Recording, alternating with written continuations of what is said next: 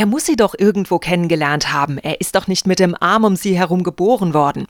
Der Glückwunschkartensprücheentwickler Larry Hubbard und sein Freund Warren leben in New York, sind beide Single, sehen überall um sich herum nur glückliche Paare und fragen sich, weshalb ausgerechnet sie allein durchs Leben gehen.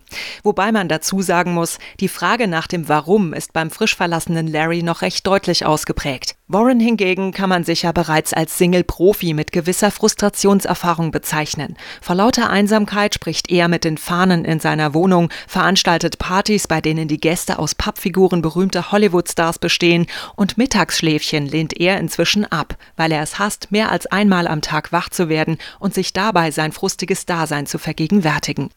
In der 80er-Jahre-Komödie Ein Single kommt selten allein geht es um das, was in den USA in den 70ern und hierzulande rund zehn Jahre Jahre später in der Gesellschaft Einzug hielt. Das Single-Dasein als neue Lebensform. Begriffe wie alte Jungfer oder Junggeselle haben ausgedient. Jetzt ist der Single am Start. Sich selbst zu verwirklichen, sein Leben zu leben und sich dabei jenseits des bis dahin tradierten Familienbildes zu befinden, wird nicht länger als Versagen gewertet. Was ursprünglich als Unvermögen galt, nämlich jemanden so dermaßen für sich zu begeistern, dass dieser willens war, sein Leben mit einem zu teilen, wird nun umgedeutet in einen Zugewinn, in die Aussicht auf ein Leben in Freiheit und Autonomie. Zwei Dinge, die, wenn sie nicht freiwillig gewählt wurden, das Single-Dasein durchaus auch zur Qual werden lassen können, wie dieser Film beweist.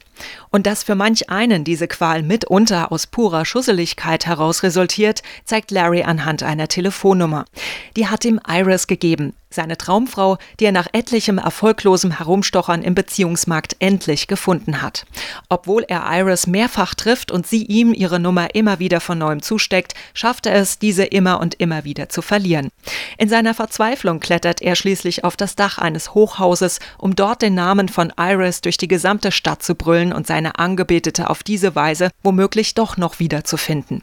Dass sich dabei um ihn herum auf den benachbarten Dächern ebenfalls Männer befinden, die Namen wie wie Cynthia, Helen oder Barbara in die New Yorker Luft hinausschreien, ist an Komik kaum zu übertreffen. Aber neben diesen Momenten des hemmungslosen Slapsticks hat der Film auch Augenblicke, die die traurige Wahrheit hinter mancher Single-Existenz offenbaren.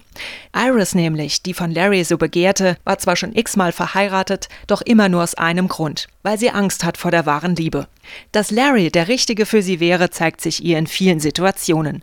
Als sie sich beispielsweise beim Essen versehentlich Suppe auf ihren Ruck schüttet, tut es ihr Larry mit einer Tasse heißen Kaffees und den Worten, ich will jeden Schmerz mit dir teilen gleich. Aber Iris hat so viel Angst davor, von Larry geliebt und dabei womöglich irgendwann wieder verlassen zu werden, dass sie sich lieber wieder in eine neue Ehe stürzt. Larry bringt das Ganze mit den Worten auf den Punkt, sie liebt Jack nicht, sie liebt mich, deshalb heiratet sie ihn. Die Erkenntnis, dass viele aus Angst vor Verletzung allein bleiben oder sich gar sehenden Auges immer wieder für den falschen Partner entscheiden, ist erschreckend. Kaum auszudenken, wie viel glücklichere Menschen mehr man auf der Straße sehen könnte, gäbe es da nicht das, was sich Angstgedächtnis nennt. Es ist unabhängig vom sogenannten expliziten Gedächtnis und kann unbewusst wirksam werden, wenn wir Situationen erleben, die wir mit einer schlechten Erfahrung in Verbindung bringen. Dieses Angstgedächtnis kann man mittels bestimmter Hilfsmittel wie beispielsweise einer Therapie Therapie versuchen auszuschalten. Oder aber man lernt mit seiner Angst umzugehen. Das klingt leicht dahingesagt, aber scheinbar ist es auch möglich. Denn wie sonst ließe sich erklären, dass Larry und Iris am Ende doch noch irgendwann zusammenfinden und sogar Single-Dauerbrenner Warren glücklich in den Hafen der Beziehung schippert. In jedem Fall aber ist die Botschaft, die hinter diesem Film steckt, jene, die schon Dietrich Bonhoeffer, evangelischer Theologe und Widerstandskämpfer im Dritten Reich, mal mit den Worten ausdrückte, den größten Fehler, den man im Leben machen kann, ist, immer Angst zu haben, einen Fehler zu machen.